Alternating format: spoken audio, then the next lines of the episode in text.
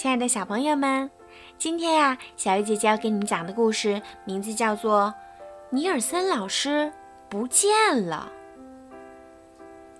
二零七教室的孩子们闹得不可开交，沾着唾沫的纸团儿粘到了天花板上，纸飞机在空中飞来飞去。他们是整个学校里表现最差的学生。嘿，静下来！尼尔森老师的声音甜甜的，不过学生们可不会马上安静下来，他们窃窃私语。咯咯怪笑，他们扭来扭去，挤眉弄眼，甚至在讲故事的时候，他们也胡闹一气。他们从来不肯好好做功课，唉 一定要采取措施了。尼尔森老师说。第二天早上，尼尔森老师没有来学校。哟吼！孩子们一起欢呼。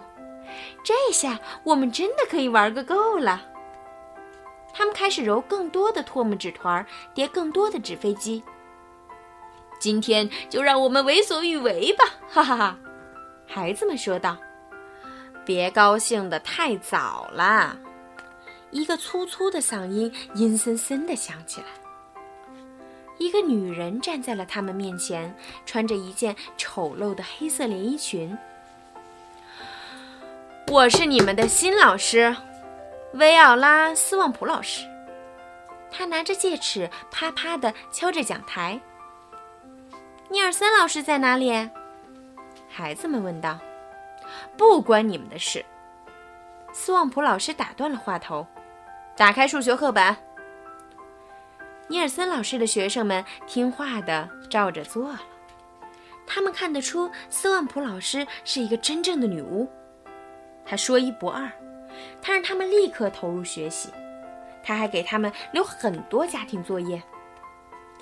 今天我们要取消讲故事的时间，斯旺普老师说：“闭上你们的嘴巴。”斯旺普老师说：“给我坐好。”斯旺普老师说：“你们要是不守纪律的话，可不会好过的。”斯旺普老师说：“日子一天天过去了，尼尔森老师一点消息也没有。”孩子们开始想念尼尔森老师。也许我们该想些办法找到他，他们说。一些孩子去了警察局。麦克斯莫格警探负责这件案子。他听了孩子们的陈述，挠了挠下巴。嗯，他沉吟着。嗯，我认为尼尔森老师失踪了。麦克斯莫格警探帮不了太大的忙。另外一些孩子去了尼尔森老师的家，窗帘拉得紧紧的，也没有人来开门。不过，他们却瞧见了另一个人——邪恶的威奥拉·斯旺普老师正从街上走来。要是他发现了我们，就会布置更多的家庭作业。他们赶紧溜走了。也许尼尔森老师遇到了什么可怕的事情。也许他被鲨鱼一口吞掉了，有一个孩子说道。不过这似乎不大可能。也许尼尔森老师飞到火星上了，另外一个孩子说道。不过这似乎也不大可能。我知道，号称万事通的孩子大声宣布。也许尼尔森老师的汽车被一大群生气的蝴蝶带走了。不过，在所有的猜想中，这最不可能了。二零七教室的孩子们非常沮丧。也许尼尔森老师再也不会回来了。他们永远摆脱不了薇奥拉·斯旺普老师了。他们听到走廊里传来脚步声。那个女巫来了。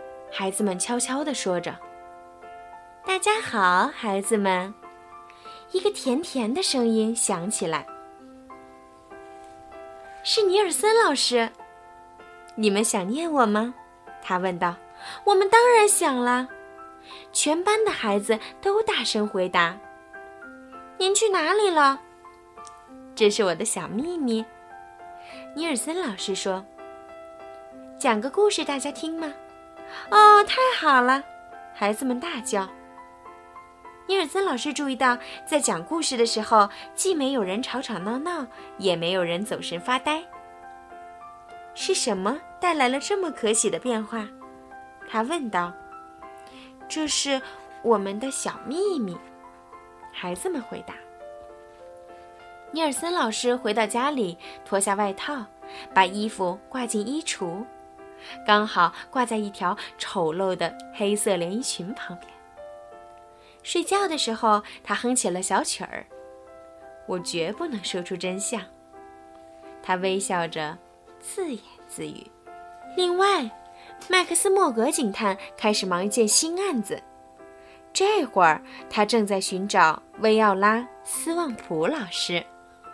好了，小朋友，今天的故事就讲到这儿啦，晚安。